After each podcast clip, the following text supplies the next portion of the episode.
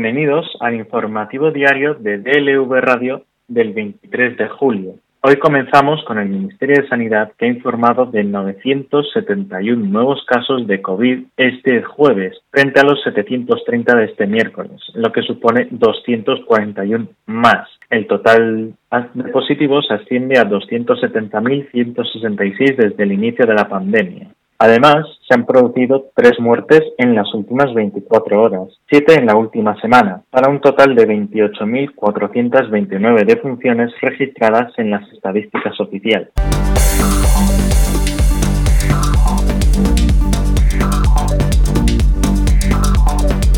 En otro orden de cosas, mientras en las filas del Partido Popular ha resurgido el eterno debate sobre si su líder, Pablo Casado, debe emprender un giro hacia el centro tras las elecciones vascas y gallegas del 12 de julio, en las que la coalición de PP y Ciudadanos, su apuesta personal, fracasó en Euskadi mientras el varón moderado Alberto Núñez Feijóo logró su cuarta mayoría absoluta en Galicia, una de las dirigentes más cuestionadas internamente precisamente por su tono bronco y postulados más extremistas, la portavoz del PP en el Congreso, Cayetana Álvarez de Toledo, ha visto esta semana reforzado su núcleo duro en el grupo parlamentario con la entrada como diputado de Javier Elorriaga, el parlamentario que vuelve al Congreso en el que ya tuvo escaño entre 2004 y 2016, juró el cargo el martes, justo antes de que comenzara el debate sobre los dictámenes de la Comisión para la Reconstrucción y sustituyó en el escaño a la exministra Isabel García Tejerina,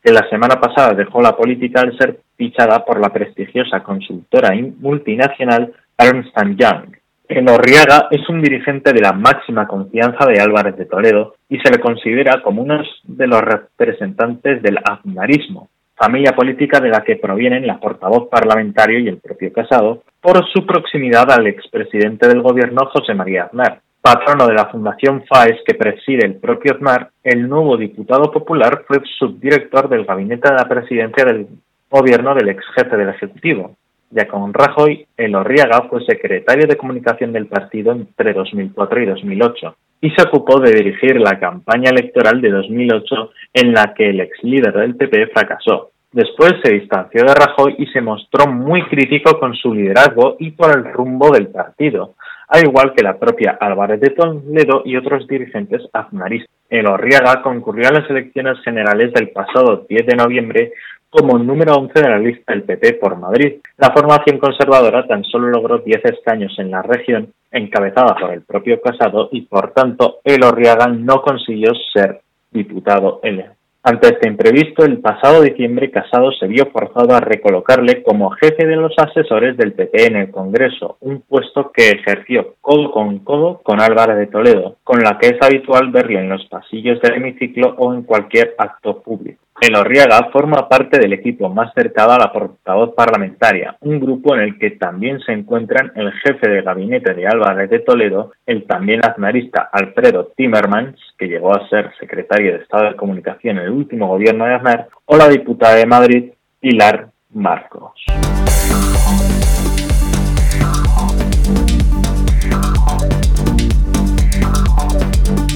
Pasado martes, unos 300 profesionales de la tauromaquia entre picadores, bandilleros, mozos de espadas y toreros como Espartaco, Cayetano, José María Manzanares, Diego Burdiales, Cristina Sánchez, Emilio de Justo, Paco Ureña o Miguel Ángel Pereira, además del director del Centro de Asuntos Taurinos de la Comunidad de Madrid, Miguel Avellán, se manifestaron ante las puertas del Ministerio de Trabajo para protestar por la discriminación que en su opinión sufre el mundo del toro en el reparto de ayudas por la crisis de COVID-19. Todos los temas de la conversación aludían a la reiterada negativa del Servicio Estatal de Empleo a adjudicar a los profesionales del toreo las ayudas económicas que, para paliar los perjuicios del parón, el gobierno ha destinado a los artistas en espectáculos públicos, a pesar de que los toreros están reconocidos como tales desde un Real Decreto desde 1985. Al finalizar la concentración, el banderillero Javier Gómez Pascual leyó un manifiesto en el que ha asegurado que hasta ahora los toreros hemos sido discretos, quizás en exceso, y hemos resistido con admirable fortaleza insultos y agravios, pero este acoso y derribo debe terminar. Señora Yolanda, estamos pasando hambre y nos están marginando, titula su crónica en el diario ABC. Hambre para los toreros, los picadores vale, los banderilleros vale, y no decimos que no. Y los mozos de espadas, pues también. Pero los gobiernos, la legión tuitera, no podía dejar pasar por alto esta perita en dulce. Y claro, muchos tuiteros, algunos ilustres, han dicho con el machete entre los dientes y sobre todo contra Cayetano Rivera, quizás el destro más icónico, mediático y adinerado, que encabezaba la manifestación. En Twitter han recordado que Cayetano posee un gran patrimonio, en el que se incluye un palacete valorado en 1,6 millones de euros. Unos 300 profesionales de la tauromaquia han pedido este mediodía la dimisión de la ministra de Trabajo durante la primera de las concentraciones provocadas ante las puertas del Ministerio para protestar por la discriminación en el reparto de ayudas por la crisis.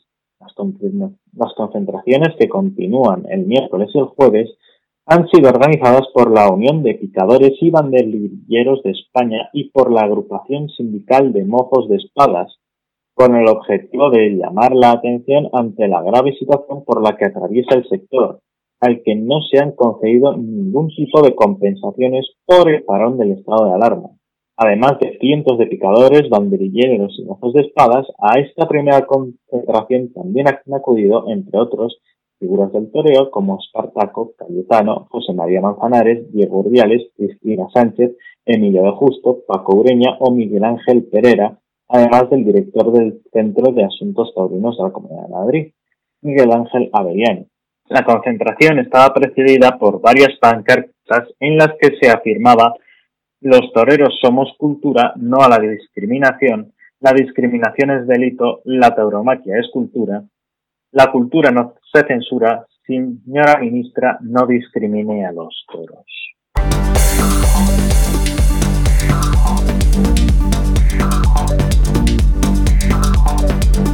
El gobierno de coalición debería vivir un momento dulce tras el acuerdo de la Unión Europea para la reconstrucción, justo cuando el Ejecutivo ya está inmerso en la elaboración de los presupuestos generales del Estado para 2021. Hacienda trabaja estos días en su confección, con el ánimo de presentarlos antes de final de año.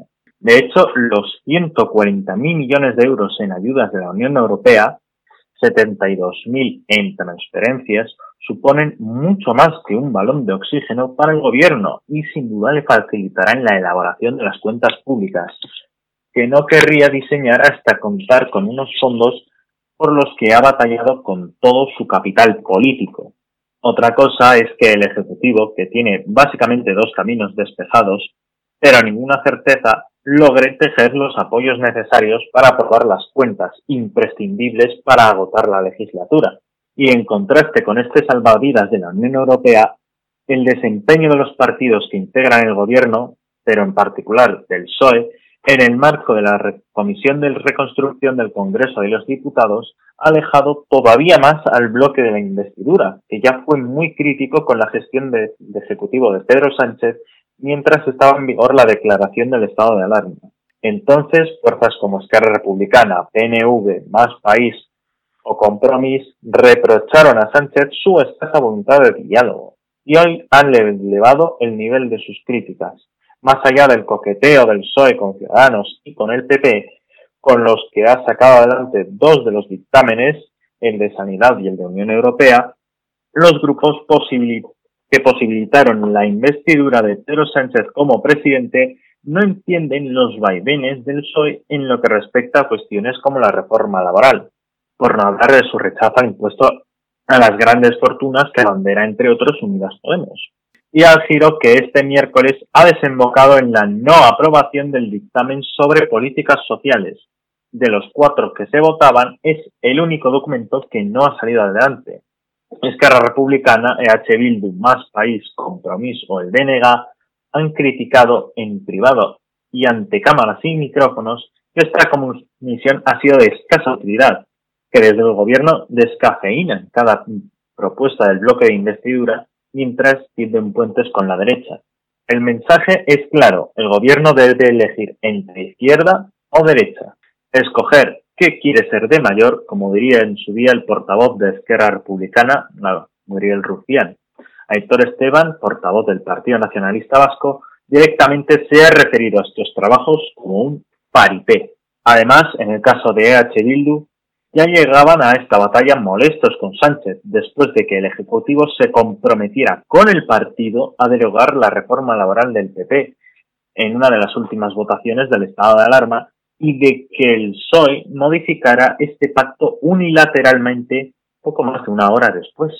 Por su parte, Unidas Podemos ha señalado hacia el PSOE tras el fracaso de la votación.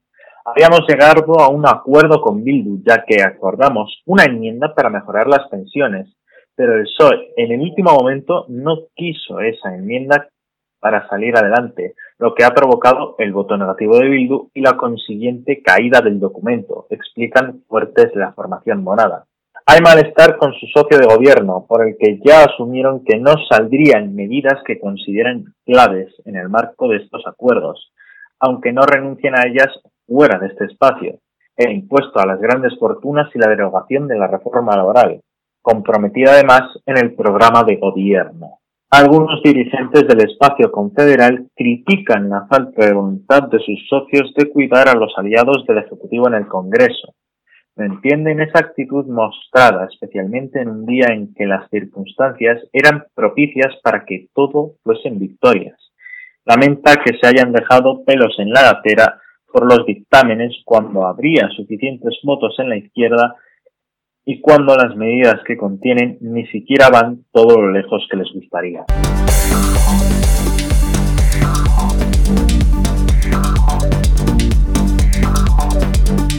Interrogantes que nadie les responde. Misterios sin aclarar. Dudas ciudadanas que por más que se invoque la ley de transparencia, no hay quien las aclare. Desde finales de 2014, el Estado ofrece la posibilidad de preguntar libremente sobre cuestiones relacionadas con la Casa Real, pero tiene sus herramientas legales para no tener que dilucidarlas o hacerlo solo parcialmente o directamente, el famoso silencio administrativo. La inadmisión a trámite de la pregunta formulada por el diario público en torno a los gastos de la luna de miel de Leticia Ortiz y Felipe de Borbón es uno de los últimos ejemplos del muro contra el que se han chocado distintas consultas que afectaban de una forma u otra a la monarquía española. Según obra en distintos expedientes de, la entrada en vigor de la ley de transparencia, la Administración ha vetado distintas preguntas, la mayoría relacionadas con aspectos económicos y de seguridad.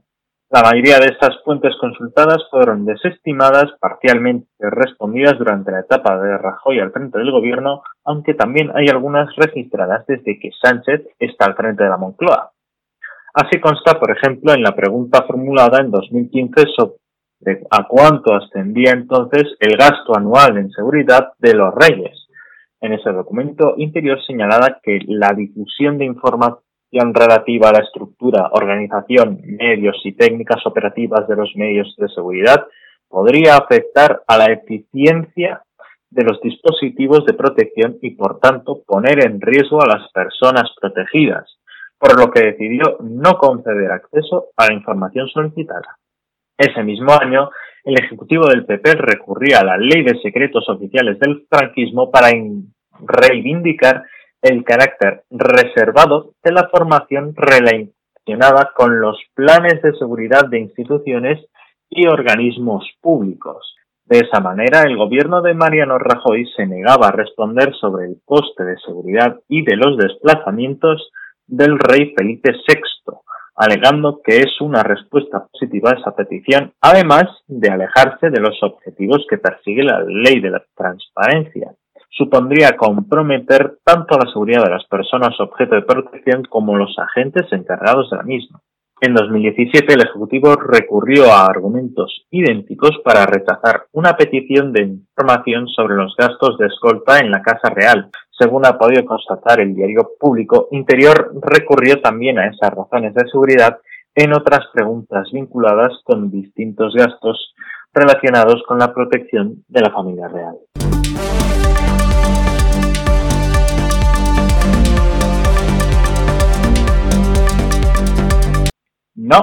No hay troika. No, No hay una lista de cosas que pueden hacer y de cosas que no pueden hacerse.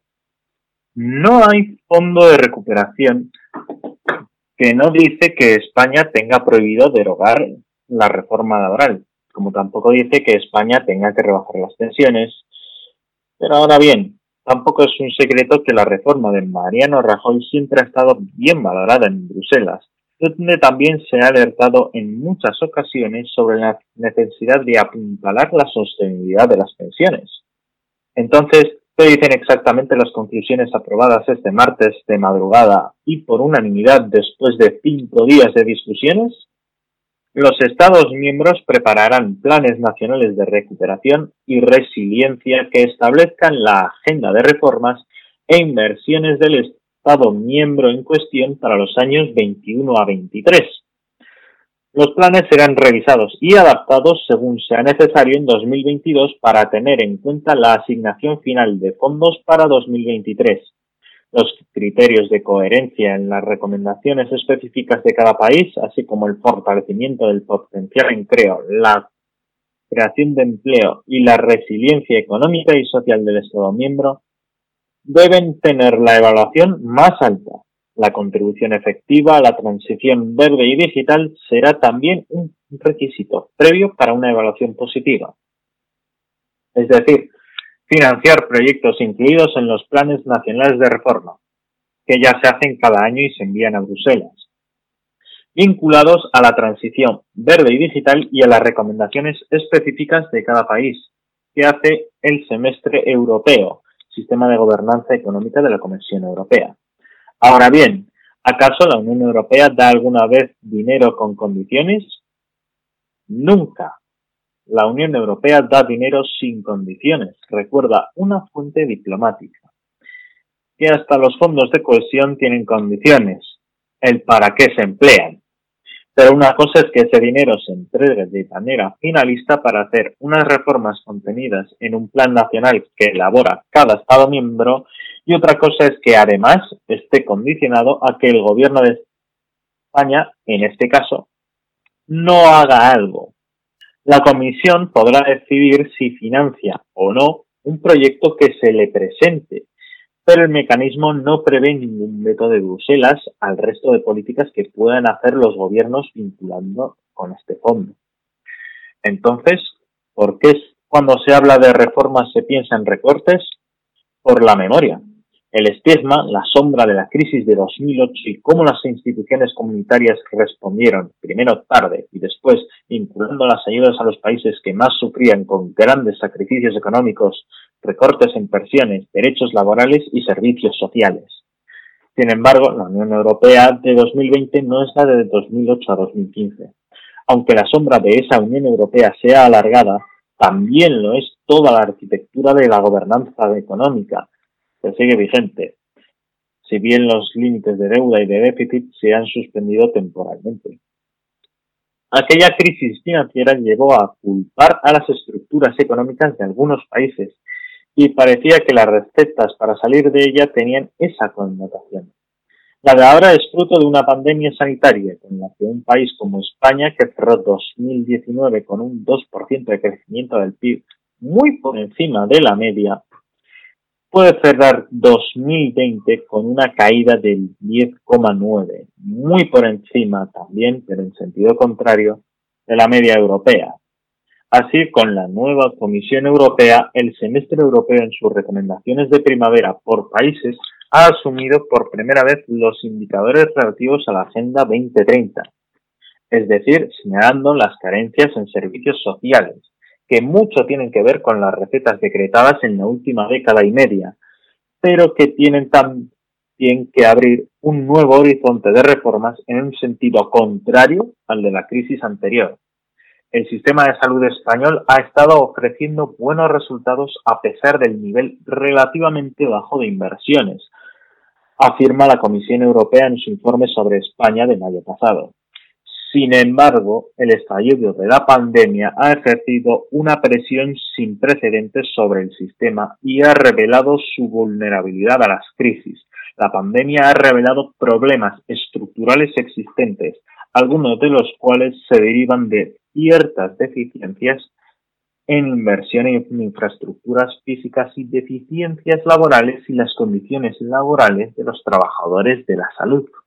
Y Bruselas hace varias recomendaciones concretas a España. En primer lugar, que tome todas las medidas necesarias para abordar de manera efectiva la pandemia, sostener la economía y apoyar la recuperación posterior. Cuando las condiciones económicas lo permitan, aplique políticas fiscales destinadas a lograr posiciones fiscales prudentes a medio plazo y garantizar la sostenibilidad de la deuda, al tiempo que mejoran la inversión. Fortalecer la capacidad de recuperación y la capacidad del sistema de salud en lo que respecta a los trabajadores, los materiales sanitarios necesarios y su infraestructura.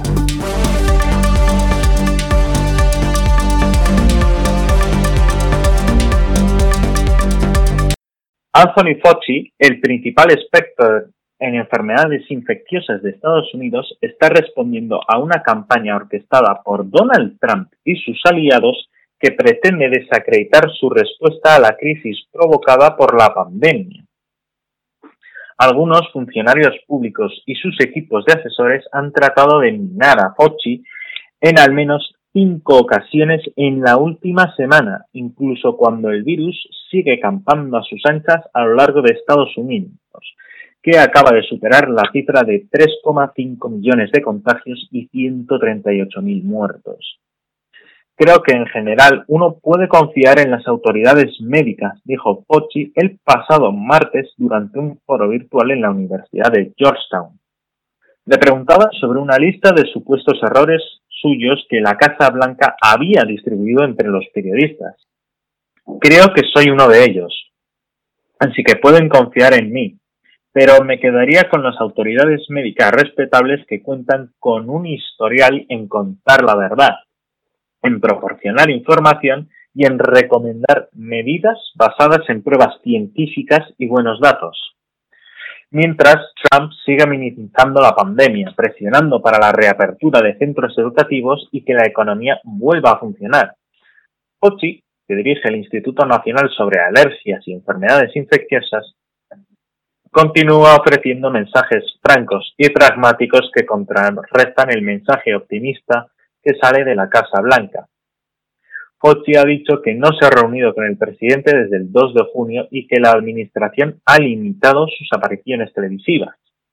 La semana pasada, Trump dijo en declaraciones a Fox News que Fauci cometió un montón de errores y el lunes retuiteó una publicación de Chuck Woolery, un excomentarista deportivo, que afirmaba sin pruebas todos mienten. El CDC, Centro para Control de Enfermedades americano, los medios, los demócratas, nuestros médicos, no todos, pero una mayoría en la que se nos pide confiar.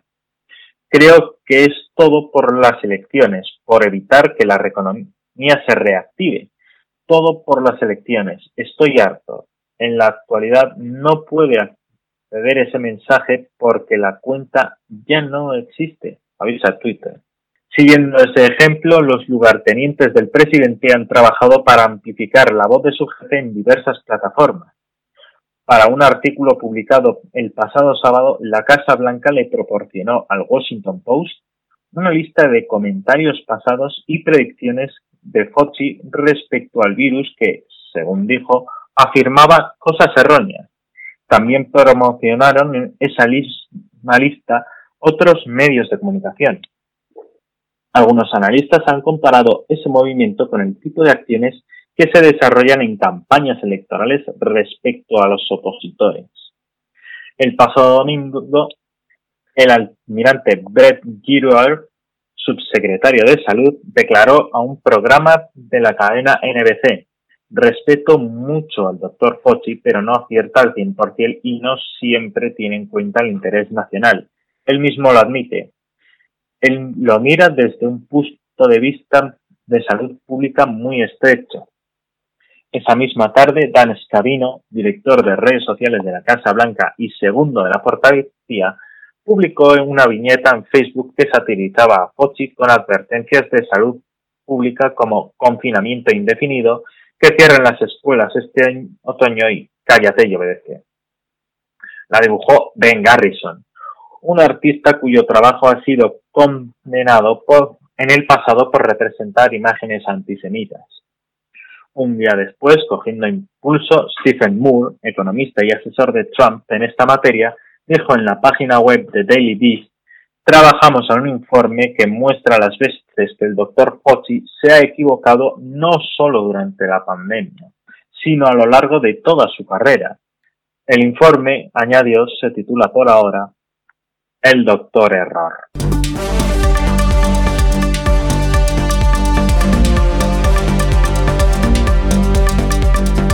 El malestar por el supuesto fraude al fisco español por parte de Juan Carlos de Borbón ha llegado a Bruselas. Los eurodiputados de Izquierda Unida, Sira Rego y Manu Pineda han enviado una carta al vicepresidente Valdis Dombrovskis y al comisario de Economía, Paolo Gentiloni, pidiendo que el Ejecutivo comunitario tome una posición clara sobre el asunto de la presunta evasión fiscal del rey emérito. En la misiva, los eurodiputados denuncian que el exmonarca podría haber defraudado a la hacienda pública alrededor de 102 millones de dólares a través de una estructura offshore radicada en Panamá, dinero que se encontraba en el famoso Banco de Mirabot, oculto a la administración española y europea. Explican que este dinero procede de la supuesta donación que hizo el rey Abdalá de Arabia Saudí en 2008 como cobro de una comisión ilegal por las obras del tren de alta velocidad de Medina a la Meca, en la que Juan Carlos de Borbón habría tenido un papel negociador muy importante. Según estimó la Asociación de Técnicos de Hacienda, Juan Carlos de Borbón debería haber pagado 52 millones de euros a las arcas madrileñas por esta transacción, por no existir lazos familiares entre ambas partes. El ejecutivo de Ursula von der Leyen quiere hacer que la lucha contra la evasión fiscal una de las principales banderas de su mandato. Tal y como anunció recientemente la Comisión Europea, planea una ofensiva contra el régimen fiscal de países europeos con bajas tasas impositivas para empresas, es decir, dumping fiscal. Para el tercer trimestre de este año, Bruselas tiene previsto presentar un plan de acción que incluya una iniciativa no legislativa sobre buena gobernanza fiscal en la Unión Europea y una revisión de la directiva sobre información tributaria entre Estados miembros. Teniendo en cuenta la sensibilidad del Ejecutivo Comunitario con este asunto, los eurodiputados instan a la Comisión Europea a tomar partido, teniendo en cuenta que la evasión fiscal es un problema de toda Europa y no solo de un Estado miembro. También han preguntado formalmente si Bruselas está recibiendo algún tipo de presión para guardar silencio sobre este asunto. El pasado 15 de julio, la prensa española preguntó al comisario Gentiloni en una rueda de prensa sobre la evasión fiscal por las últimas noticias en torno al rey emérito, a lo que el italiano se limitó a responder, sabe usted lo que pensamos, pero no podemos comentar algo completamente vinculado a la situación interna de un Estado miembro. El equipo de portavoces económicos de la Comisión Europea ha confirmado la recepción de la carta y ha asegurado que contestará a los eurodiputados en el tiempo previsto, sin precisar una fecha límite para hacerlo. Sin embargo, no ha querido clarificar el mensaje del comisario de Economía.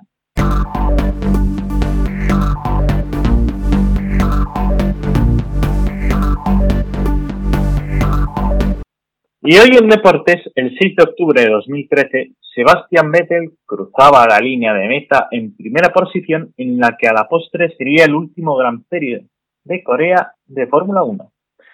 Carrera aplastante que supuso un hecho que solo había ocurrido dos veces en la historia, siendo el precedente en el año 1963. Vettel marcaba el que hasta la fecha es el último Grand Chelem. Y se preguntarán, ¿qué es un Grand Chelem? Sencillo. El Grand Chelem es un título que se le da en deportes de motor que indica que un piloto obtiene en el mismo fin de semana los siguientes logros. Pole position, victoria, vuelta rápida y liderar todas las vueltas de la carrera. Pero que llegado pero que en este caso que nos ocupan llegaba de forma consecutiva tras lograrlo también en Singapur. La parrilla miraba con desgana a un Red Bull que si bien a principio de temporada pareció más vulnerable, acabó siendo un rodillo con nueve victorias consecutivas hasta finalizar el año. Lewis Hamilton, que se había mostrado motivado durante todo el fin de semana, fuerte en libres y no muy lejos de los monoplazas de la bebida energética austríaca en clasificación, pero al llegar a la carrera vio como todos sus intentos por acercarse al liderato eran algo menos que estériles. Entonces el inglés no dudó en destacar lo negativo que suponía que un piloto dominase la Fórmula 1 de tal manera, ya que Vettel iba camino de su cuarto y último título consecutivo, comparándolo con la época de dominio de Schumacher en Ferrari.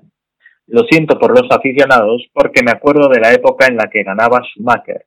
Me levantaba por la mañana, veía la salida y me iba a dormir. Me despertaba de nuevo cuando ya había acabado porque ya sabía qué iba a pasar, afirmó el de Mercedes, olvidándose que las carreras eran en horario británico a la una de la tarde. Eso sí, el británico apenas tardó unos días en matizar sus palabras, algo muy habitual en su persona, usando las redes sociales para afirmar que Sebastian Vettel es un gran campeón, no solo es una gran persona divertida y humilde, se merece todo el éxito que está teniendo. Y es que Hamilton siempre ha destacado por intentar quedar bien con todo el mundo. O simplemente le avisaron desde Mercedes que los buenos presentimientos que había con el nuevo monoplaza que el fabricante alemán llevaba mucho tiempo trabajando se hacían realidad. 123 grandes premios se han disputado desde aquella temporada 2013, tantas veces señaladas como aburrida periodo en el que Lewis Hamilton ha ganado 64 veces, más de la mitad, y cinco títulos de campeón del mundo, o lo que es lo mismo, todos menos el de 2016, hinchando sus estadísticas hasta lo impensable. Eso sí, mérito de no haber generado ni una ínfima parte del revuelo que había cuando dominaba Ferrari o Red Bull. Época donde se tendía a legislar técnicamente en contra del vehículo ganador en pos de alcanzar una equidad, algo que por lo que sea se ha perdido.